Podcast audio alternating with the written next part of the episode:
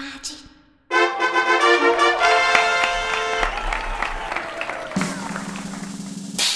嘿嘿哈哈，十八般武艺，扎背当郎，九弯十八拐。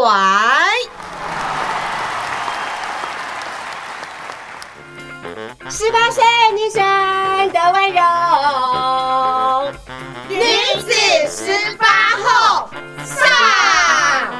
十八岁以后，哪怕惊涛骇浪，都能海阔天空。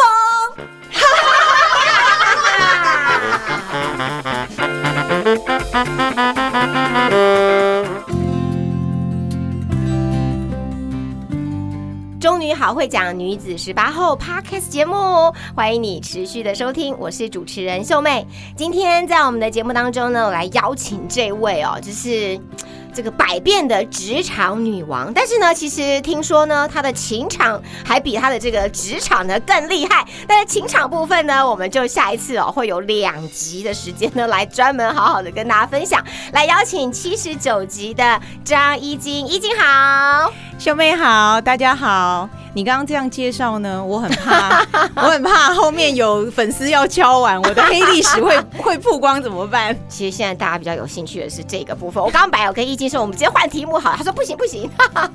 好，第一次印象还是要先盯一下。对，这个其实我在呃三年前，其实易经我们虽然是同届，可是我们没有太多的互动，根本就没互动。以前在念书的时候，只是因为后来在三年前我们所举办的这个呃中女毕业。三十，也就是七十九集这一集的这个三十年后的重返校园的活动里面，哎，开始有跟已经有一些认识，我就远远看就，哇，这个女孩就是这个千娇百媚这样子哈。但是呢，这其实这个还有很大一段呢人生不同的这个经验哈。那先请已经帮我们简单的介绍一下你自己好不好？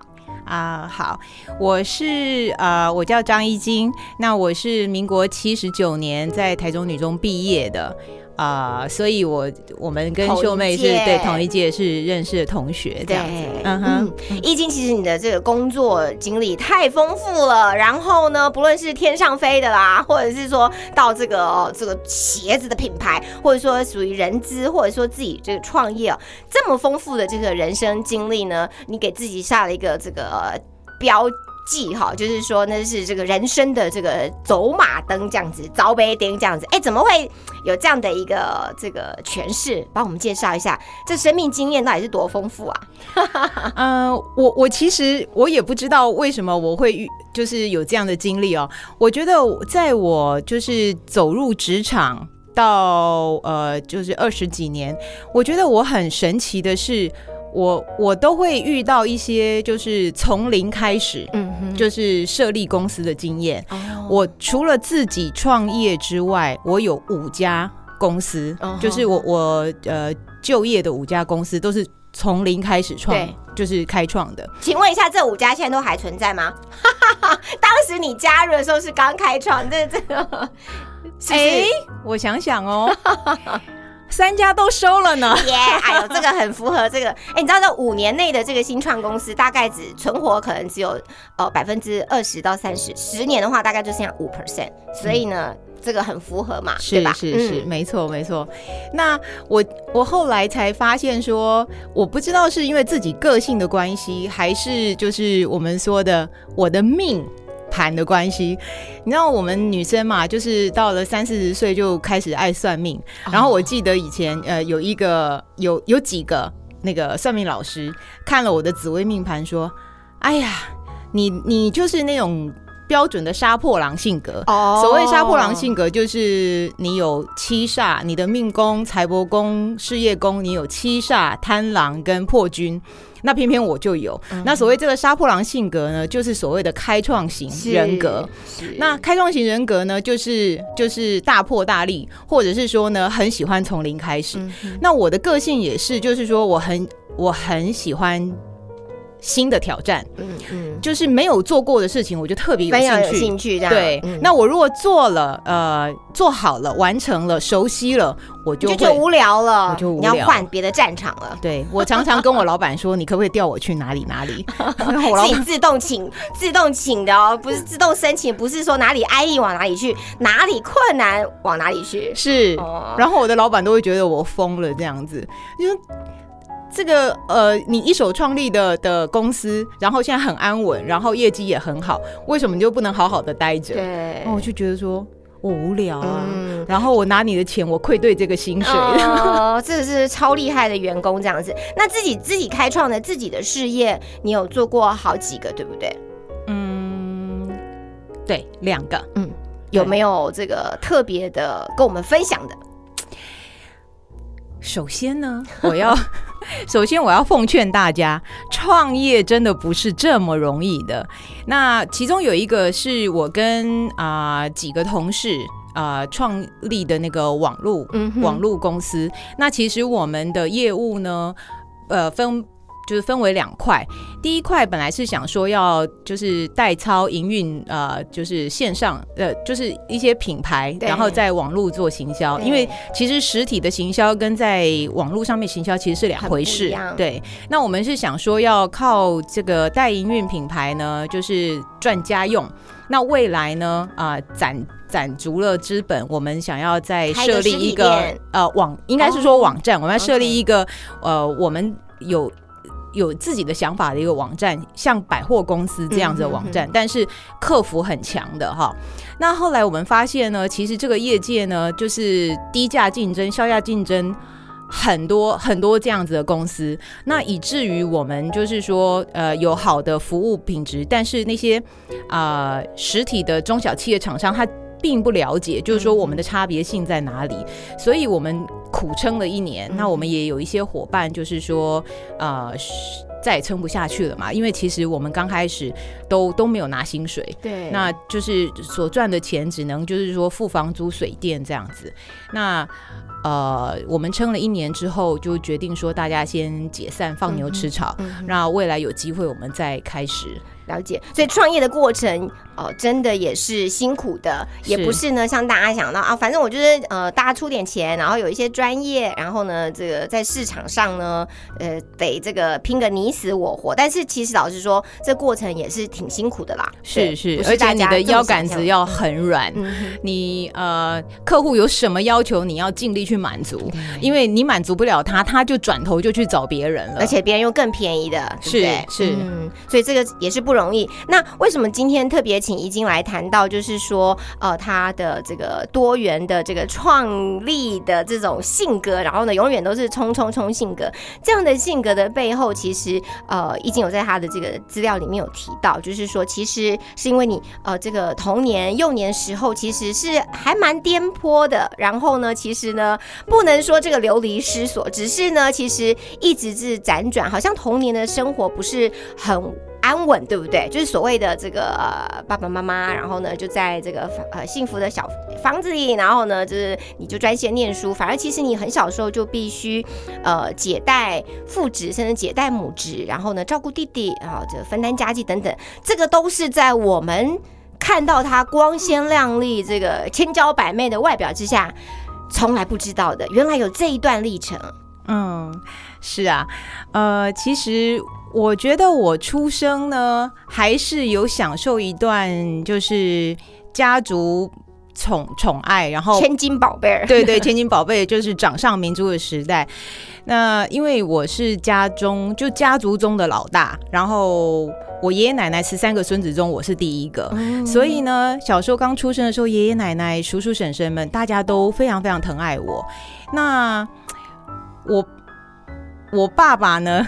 我爸爸呢也是一个多才多艺的人，他自学了呃呃紫微斗数。哇，然后呢，他就算了我的命盘之后呢，他就觉得我我在求学过程中会多一年，所以他就想尽办法，呃，就是让我早读一年，嗯小学让我早读一年。那因为我是台北出生的，那台北那时候其实应届的人其实就已经很满对。那所以那时候爸爸就跟爷爷商量，就把我送到台中住爷爷奶奶家。嗯那我就就回台中，就自己一个人就寄住在爷爷奶奶家。呃，念啊、呃小学一二年级，嗯对。那那时候其实是我第一次离家，其实很小，你看才五六岁对，对。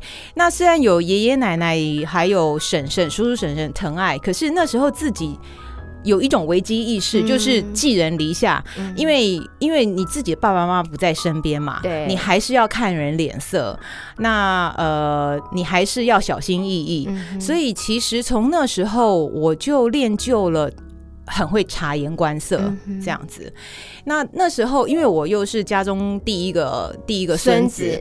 那爷爷就是我们家是那种很传统的父严母慈所以爷爷对我要求非常非常严格。那我觉得好在是说，我们家没有那种呃重男轻女的观念，所以他就是爷爷对任何每一个孙子，男孙也好，孙女也好，他都是有一样的期待。但是我是第一个，他期待特别重。我记得我小学一年级。我爷爷对我的要求就是，你每一次考试都要第一名，哦都要一百分。嗯哼哼我记得我小学好像小小一下吧，有一次月考，然后我就错了一题。哦那错了一题呢，偏偏还不是什么呃注音啊，还是还是我错了一个社会还是自然，然后一次就扣了四分，我非常记忆深刻。所以小时候只有念只有四科嘛，所以我那次月考三百九十六分三百九十六分，嗯第七名，哦不得了了。我那天晚上回家呢，就罚跪，哦，而且还不能吃晚餐。怎么那么严格？我心里想说哇，好好严厉的爷爷，哦我真的就跪。然后我其实我脾气也犟，所以呢，爷爷不让我吃晚餐，我就不吃。嗯到最后是奶奶偷偷的藏了一根你大鸡腿，再外加一个苹果。然后呢，就是就是前面有爷爷很严格嘛，然后后面有奶奶这样子安抚、很慈爱的是的带我这样。嗯那从此我就是训练自己，就是一个很要强的性格，就是事事一定要拿第一，因为这是爷爷对我的期待。这样。那我一二年级在台中念了之后呢，呃，其实那时候。因为我还小，我也也不知道爸爸妈妈发生什么事情了。那只知道说妈妈带着两个弟弟回到了台南，所以我们一家三口呢，就爸爸在台北工作，我一个人在台中，妈妈跟弟弟对两位弟弟在台南这样。那爸爸可能觉得说这样子其实不是办法哈，所以我小学呃二年级的时候呢，暑假结束的时候，呃，爸爸就从台北辞了工作，到台中带上我，嗯然后回到台南啊、台南也是我妈妈的娘家，嗯然后我们就一家五口团聚，想说再重新生活。那呃，大人事情我们其实也那时候没有很清楚。那不过我们就是在台南聚在一起没多久，其实爸妈就分居了。嗯哼那那时候其实我觉得爸爸是很辛苦的，因为那时候爸爸也是中年吧，四十几岁，那他要重新再创业开始，然后又遇到来这个到人生地不熟的台南，对不对？对嗯然后呃，所以那时候他一边要忙着重新创业，然后呢，一方面还要照顾我跟大弟，那小弟是跟着妈妈。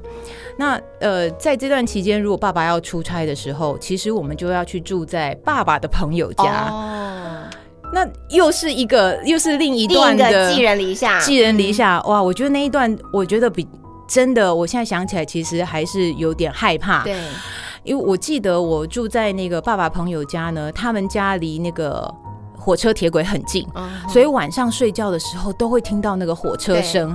那那种不安全感，对对，姐弟俩，因为我那时候才三年级小学三年级，对，才七八才八岁而已。然后带着弟弟那么小，他还没上一年级，我们两个就是姐弟相依为命那种感觉。然后晚上睡觉 听着那个火车轰隆轰隆的声音，就觉得非常的孤独害怕。有没有在那时候常常会呃掉眼泪，或是其实在被子里哭，甚至呢就跟弟弟呃也很很胆战心惊吧？我想，其实是会，然后尤其是。呃，因为爸爸朋友家他们也有小孩，那小孩子就皮嘛，会欺负我们。那我们不敢不敢造次，但是呢，你知道家长在管教总是以自己的自己的子女是对的为主，所以我跟弟弟常常被罚关在厕所。我觉得那段时间真的是很很害怕，我们是非常怕。爸爸要出差，是。那其实回去有跟爸爸说，但是他也无能为力，他就会觉得说他没有人可以可以照顾，对。认为的照顾，对，没有人可以托托托小孩。托付一下，对对对。那所以这段时间也是过了几个月，那后来最终其实爸妈还是因为个性不合的关系，他们就就协议离婚。那离婚之后，呃。因为爷爷奶奶就就知道爸爸其实一个人带三个小孩很辛苦嘛，那爷爷奶奶就说你们就就回来台中，好回来台中至少就是大家互相有个照应这样，所以爸爸就带着我们三个小孩子，呃，就是离开了台南回到台中。那时候其实我才十岁，那我跟两个弟弟，大弟七岁。然后小弟才四岁，其实小弟真的很小。对，哦，因为这样的隔代，又就是等于阿公阿妈照顾你们，爷爷奶奶照顾你们，然后呢，你自己就当起了小爸爸、小妈妈，照顾你自己的弟弟弟，对不对？对，其实爷爷奶奶是我们回到台中之后呢，就是当当然有自己的房子啦什么。那平常时我们还是就是一家四口住在一起，除了除非爸爸要出差，爷爷爷爷或奶奶才会来家里，但平常时是我。我们一家四口在，所以我从那时候十岁开始，我就开始跟爸爸，然后有时候奶奶来，我就跟他们学煮饭。哦，我就开始从洗米啊，然后开始从简单的呃切菜啊、炒菜啊，从十岁开始，然后开始学就是照顾他们的。两餐，午餐跟晚餐，我其实到十二岁，我其实还蛮骄傲的。到十二岁，可以一整桌菜烧上来了，对吧？我可以烧一大桌的菜，那个。真的是真的是比较难的家常菜，比如说控吧，我们就是家庭一定要一锅一锅控肉嘛，哈，然后或者是麻油鸡，冬天一定要有麻油鸡，然后不然就是年菜，好厉害！我现在讲的肚子都饿了，然后而且我。小时候很小的时候，我就可以，就是因为那时候的瓦斯炉只有最多只有两口嘛，对不对？我一定是两口一起同时做这样，对，OK。因为家里有三个男生，然后两个弟弟是那种风暴风长大的阶段，来不及，你知道吗？那个煮饭真的来不及喂他们，所以那时候练就了一手，就是同时多功。我可以同时多工作很多事情。是，刚听呃，这个小小的衣襟呢，在六岁的时候，一直呢，这个到了这个高中的这一个阶段，我就会觉得哇，这个小小衣襟真的是超厉害的。这个什么事情发生，其实看起来都难不倒你。然后呢，你也在这个过程当中学习了非常多的这个技能，甚至呢，就是被强迫变成了一个。这个呃，将近成年的已经，其实那时候你可能才小小的十岁、十二岁而已，你已经变成是一个呃，要带着弟弟一起来长大的这个像妈妈又像爸爸的角色这样子。其实你的高中同学们，就是你同班同学们都说，哇，以前的这个衣襟呢，就是。看起来就是非常的娇贵啊，然后呢，这个哎，就是感觉就是一个有钱家的这个小小女孩，然后呢是备受宠爱。但想不到呢，其实你下了课一丢书包，其实就要赶快回家里这个呃做家事，然后呢烧饭煮菜等等的，是吗？对，其实我没有，我我。你没有把这些告诉你的高中同学，他们都不知道。我很忙，其实我很忙。我我真的从小学四年级开始，我因为我小小学四年级才转回台中嘛，哈，所以我小学就念了三个学校。我小学四年级回到台中之后呢，我我其实从小学四年级到高中毕业，十岁到十八岁这段时间，我的生活就是三点成一面，就是学校，然后呢。呃，应该说家，然后出发到学校，然后呢，从学校呢，可能拎着弟弟去接弟弟，然后一起去第三市场，嗯哼，回家。所以，我我的我的生活就是。家学校菜市场菜市场加学校菜市场这样。所以其实为什么我从小学到高中呢？我跟同学虽然啊、呃就是说相处融洽，但是其实。对班上同学，比如说有哪些同学的呃私底下的一些一些私生活，我完全没有记忆，因为我真的很忙赶快走了。对对对我下课就回就回家了，所以其实也没有参加太多的社团，或是跟其他的更多的同学呃有比较多的互动。其实这一段是比较少的吧，比较缺乏的。对我其实只有只有高中的时候参加很多社团，但是也是社团，因为我觉得女中有一个好处就是，呃，她的诶。我们不会有那种什么第八节课，只有高三可能才有啦哈。那但是呢，呃，你如果是有参加社团的话，其实你可以在上课期间或者是午休时间，你可以去去做练习等等的，那不太会耽误说我真的下课回家的时间。那当然，在女中其实是我一段非常非常精彩的时光。那也是因为我参加了很多很多的社团活动，哦对对对。哇，是从的那个时候的这个训练，然后呢，到后来呢，在职场当中，其实就会发现呢，易经它其实反应非常的快，然后呢，任何的问题都难不倒你，哎，哦，对，我觉得我可能是呃，因为我我是个好奇宝宝，嗯，我觉得呢，对我从小对任何事情，even 到现在都是。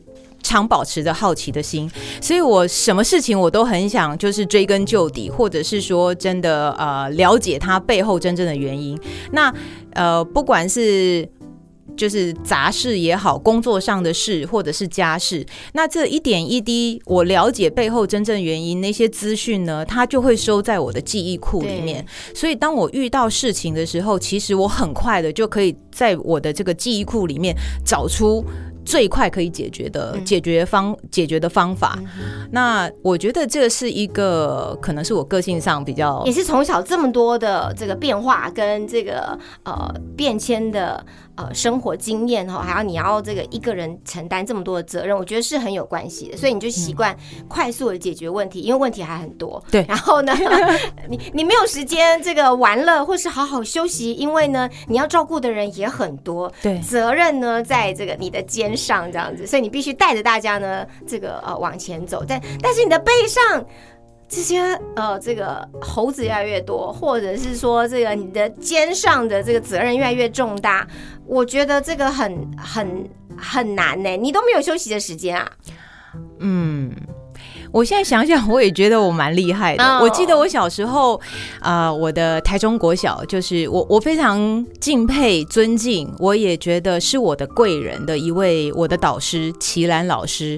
那他是除了是我台中国小的五六年级的班导师以外呢，他也是我的作文的指导老师。那他其实那时候非常疼我，我也是，我一直都是当班长嘛，大部分的时间。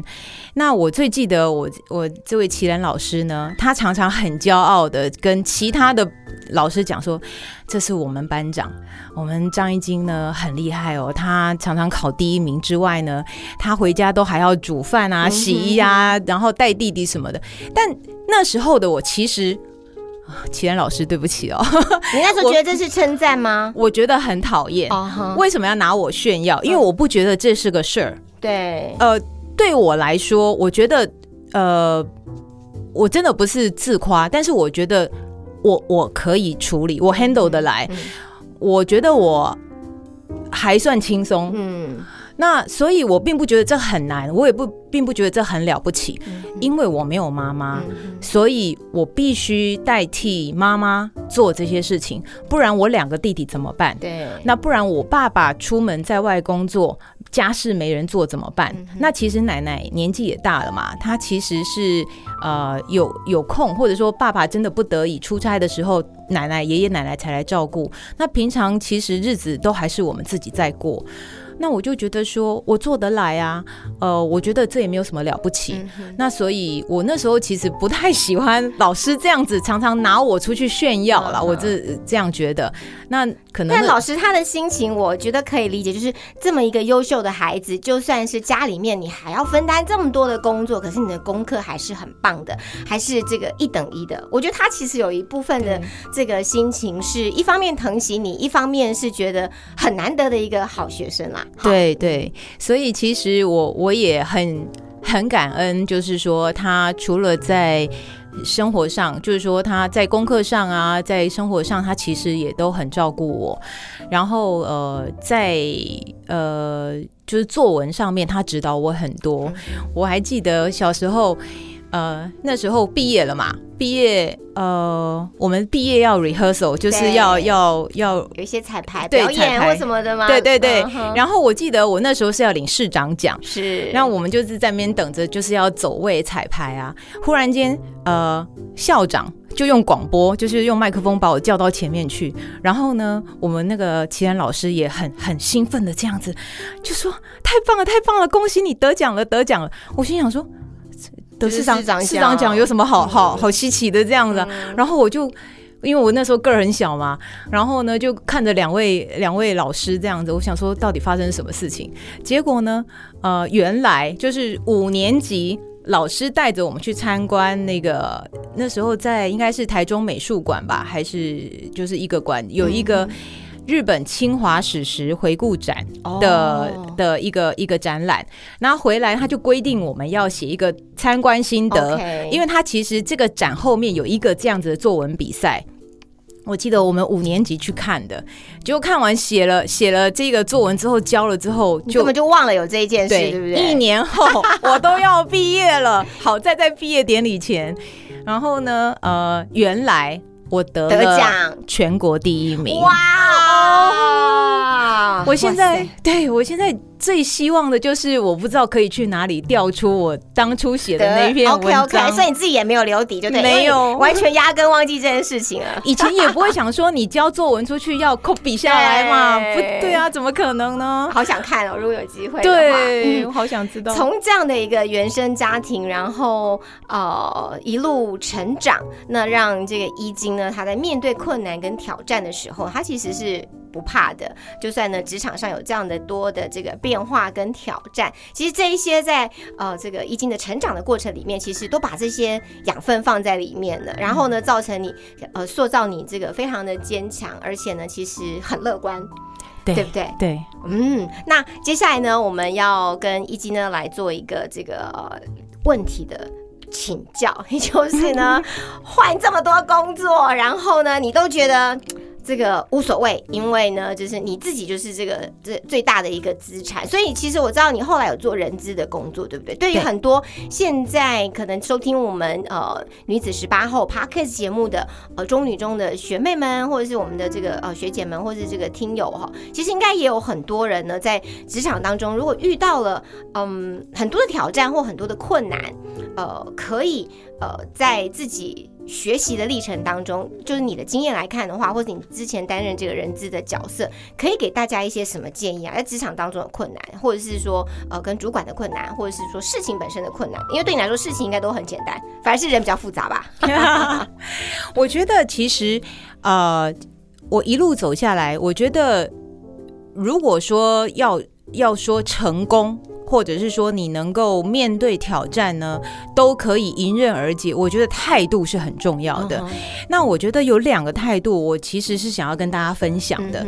一个就是呃，不懂就要问。OK，不要对装懂，对不对对？我真的觉得不懂装懂真的是太是是最对自己自欺欺人的一种，对，嗯最对自己在职场上是最大的杀伤力，尤其是你越年轻的时候，你越能这样做，因为你刚出社会，很多东西是学校没有教的，嗯你不会是。非常常对，非常正常，非常自然。那这时候你如果能够展现说你不懂你就问，其实，在上司啊，或者是说同事之间，会展现出你一个积极正面，就是很想学习的一个态度。然后呢，呃，当然你你求就是求知那个询问的那个态度，其实是要很和缓的哈。我我其实有一个有一个建议要奉劝大家，在你的实力还没有培养起来之或是被，看到之前，嗯对你的自尊都不值钱。哦，真的，真的，你的自尊都不值钱。你当你会问，就是说你你学到了东西之后，它成为你的呃专业，它成为你的实力的时候，你才有机会就是抬头挺胸，嗯然后呢，呃，你说了算。对，我我非常记得，我有一个我。算第一个工作，其实我大学三年级暑假我就开始我就开始工作了。对，是不是去广告公司啊？还是哎，我在我在来来饭店，哦，对，当那个行销的规划，哎对对你才大三呢，对啊，你看我那时候都跑得很快，都比别人跑得快。其实那时候是这样，你也我我想应该有很多大学生都一呃都会有一个实习的学分。对，那我我是念辅大大传的广告组嘛，哈。那我们那时候其实大三升大四，其实就有一个学分，两个学分是那个实习，所以我们很多同学就是利用暑假时间去实习，那就可以拿到两个学分，大四就比较轻松了。那我那时候找到的是来来饭店的呃市场行销部，其实来来饭店就是现在台北的登喜来登，嗯对对对。那呃，我那时候在市场行销部，那时候呃实习也是因为老师介绍。那市场行销部就是在企业有市场行销，在那个三十年前哈、还算是大的呃公司，大算是很新的、嗯很新的一个部门。那当然跟我就是学广告很有关系，所以我就进去实习。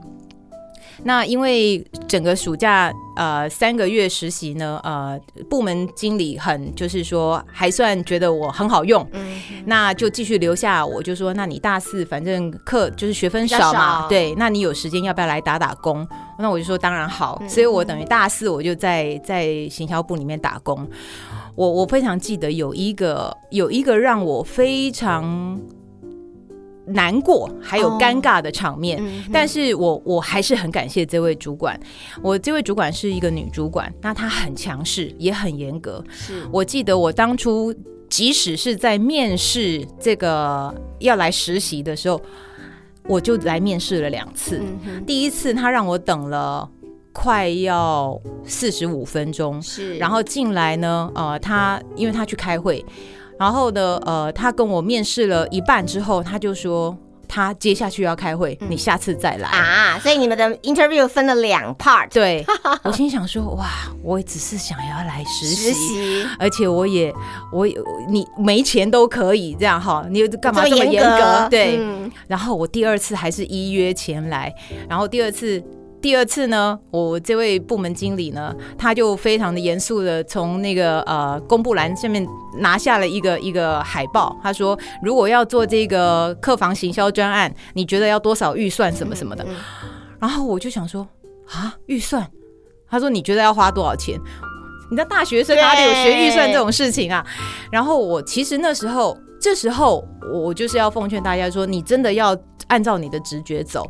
我第一个问题是说，那我要想先请问一下经理，你有多少预算可以让我用？用，对，嗯那这时候呢，他就他就很开心了，他其实就展现笑容，他说。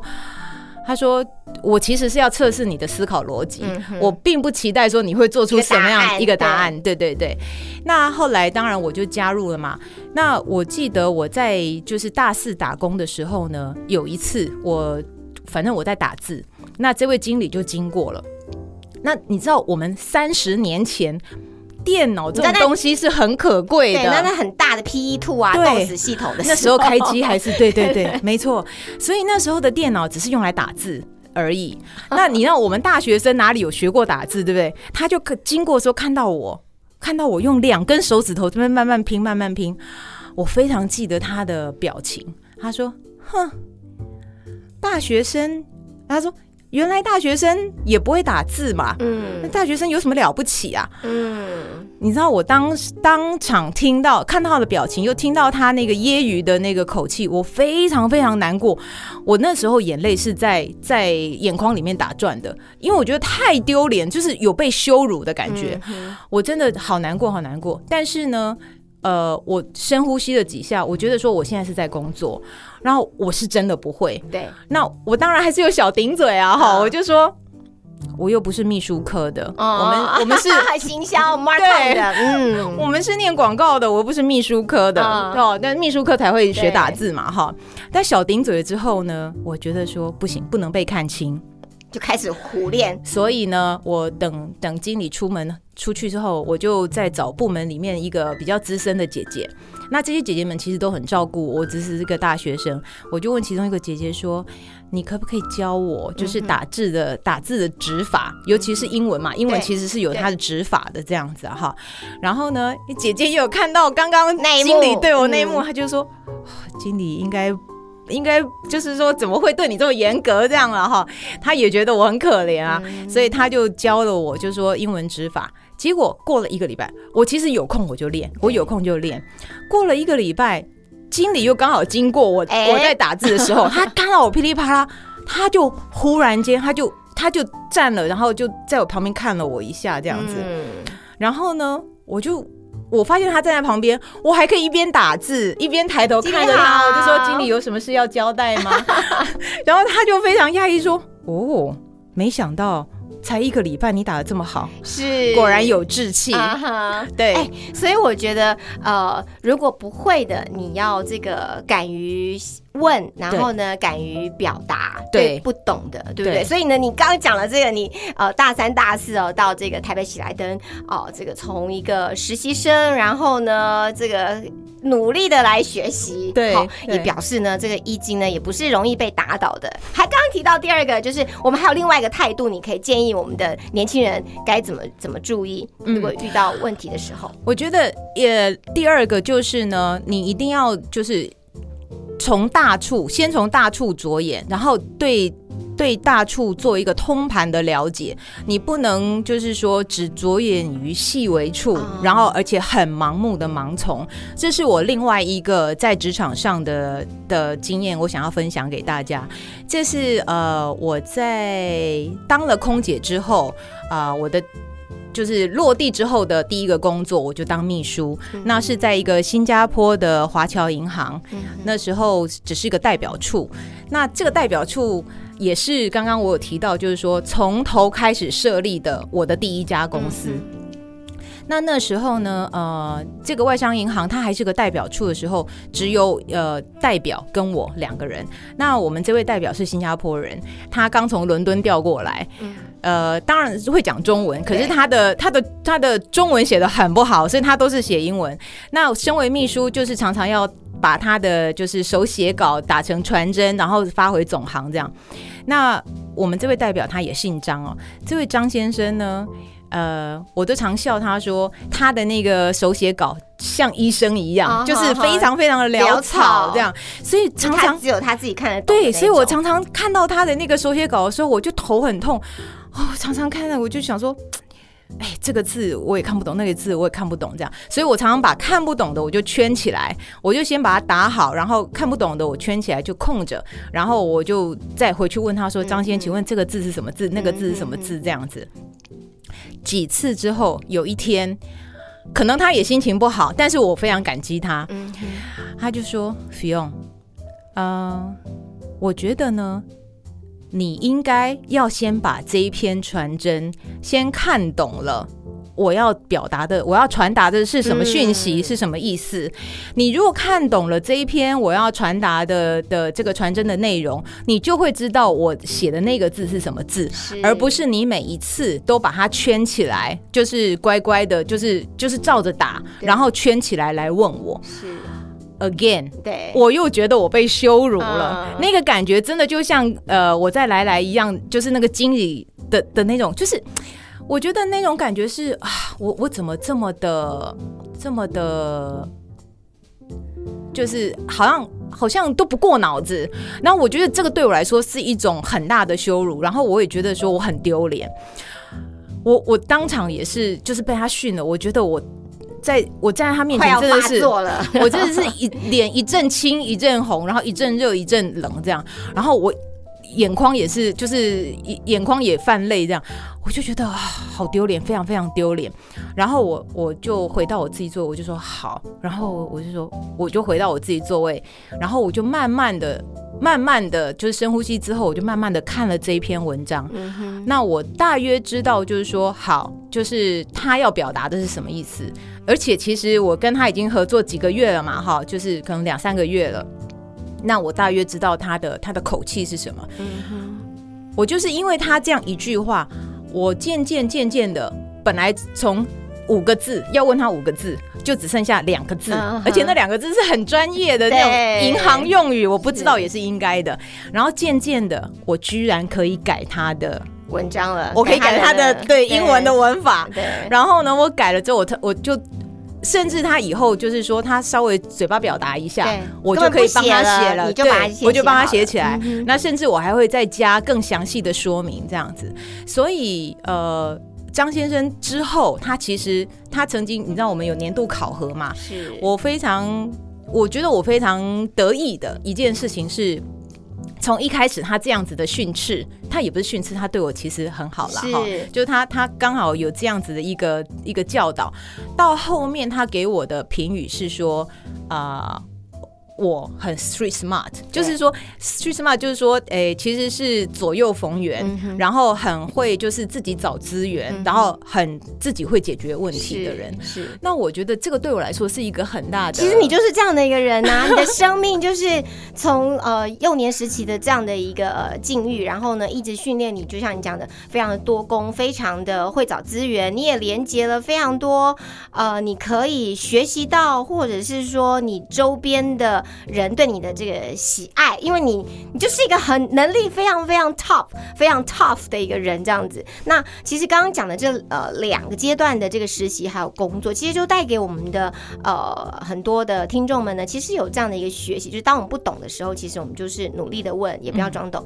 然后呢，很多事情其实虽然我们都知道有要从这个呃小的地方来看大的格局，也就是呢这个脉络是如何，你其实从一个大的所谓的上位计划到中，然后到下，所以呢最后呢呃你只是要求这个呃字的一个精准哈，跟这个精炼，我觉得当然这个很好，但其实一个大方向、大原则，我觉得就是在我们呃训练自己的格局跟眼界的时候呢，其实都可以来学习的。这两个也可以算是你生命或你职涯的贵人吧，因为他们直接指出了我们很年轻的时候的刚入职场的时候的一些没有没有看到的地方。对对，我觉得蛮好的。是是是，对，这两位都是我生命中很大的贵人。嗯，哇，易经的工作资历实在是太丰富了，对不对？从刚刚我们提到的，就是到这个来来喜来登饭店的这个 Marcom 部门当行销专员，然后呢当空姐，然后呢也在呃这个多种的这个职涯跟职场的一个转换哦，我觉得真的是收获非常的多，这样非常的丰富。那最后最后呢，想要请易经来跟我们分享啊，就是如果要送给这个年轻的学妹们，好，他们的一些这个学习或者是未来人生的经验，你想送给他们什么呢？啊，我真的要奉劝，就是十八岁的你们，不管是男生女生都好，十八岁的你们真的要把握你们现在的青春，青春不要留白。因为在我们现在回头看，我的十八岁真的是光彩灿烂，啊然后呢，青春无敌。你们一定，你们一定就是啊、尽可能的去尝试生命中任何美好的事物。但当然不要去染黑啊哦，就是一些一些不该碰的东西，我们真的不要碰。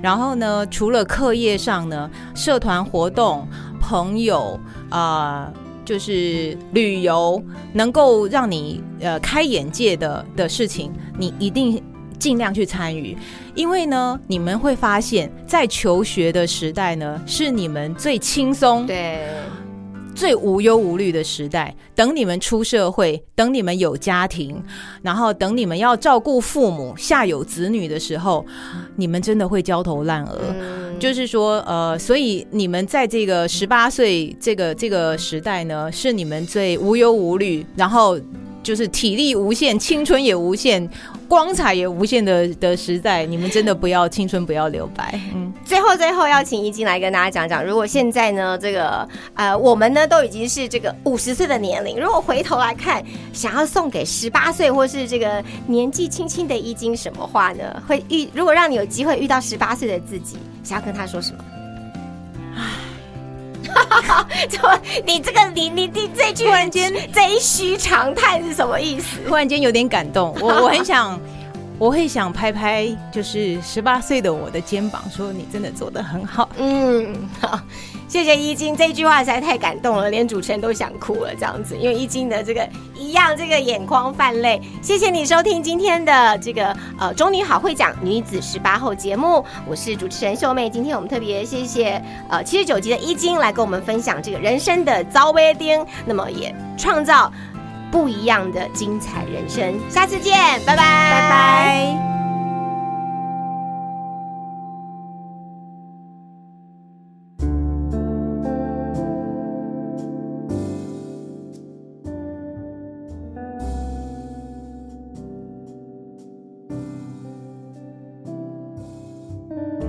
各位亲爱的女子十八号的听众朋友，大家好！又到了我们心灵游戏小单元的时间，我是小天使。今天小天使要来测一测我们人生中的贵人在哪里哦。人跟人之间呐、我们的关系是很奇妙的。有些人是过客，但有些人的存在就可能影响到你的一生。今天小天使想要透过选择想饲养的宠物来看一看足以撼动你人生的关键人物哦。我今天准备的小动物可以当宠物的有：A. 小狗；B. 猫咪；C. 兔子；D. 仓鼠。选好了吗？好，选择 A 小狗当宠物的人呢，你的关键人物是可以带给你挑战的人。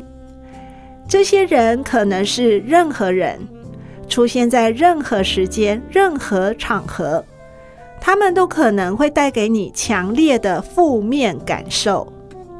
但请你要欣然的接受这些挑战哦，并不是意味着要顺从他的意。而是要将这些负面能量想象成获得你强大力量的养分。现在只要勇敢踏出那一步，那些看似无法越过的高墙，其实你可以不费吹灰之力就能跨过哦。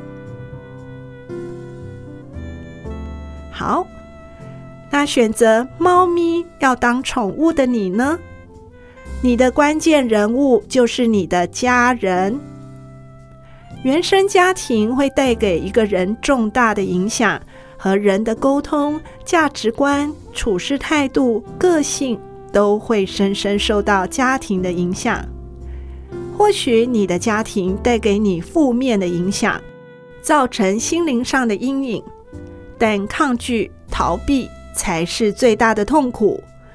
尝试去接受。才能理智的看清问题点，才会产生力量去改变和成长哦。选择兔子当宠物的你呢？你的关键人物就是你的朋友或前辈。你是一个交友广阔，也很愿意花钱在朋友身上的你。也因为如此，而影响你的关键人物就是朋友。或是你的学长、学姐等人物。不过要提醒你，交友要慎重哦，因为你是一个很容易会托付你真心的人，要特别防备一些小人，否则人前好兄弟，人后就要你命哎。选择仓鼠当宠物的你呢？可以称为是传授知识的大师的存在，大概就是你的关键人物了。例如你的主管或老师等，他们多年累积的经验、知识量很丰沛，从他们的身上可以学到很多。因此，平时可以多多请教他们问题，刷刷存在感。或许在不久的将来。他们都会成为影响你人生的关键人物。小天使，我们下次见。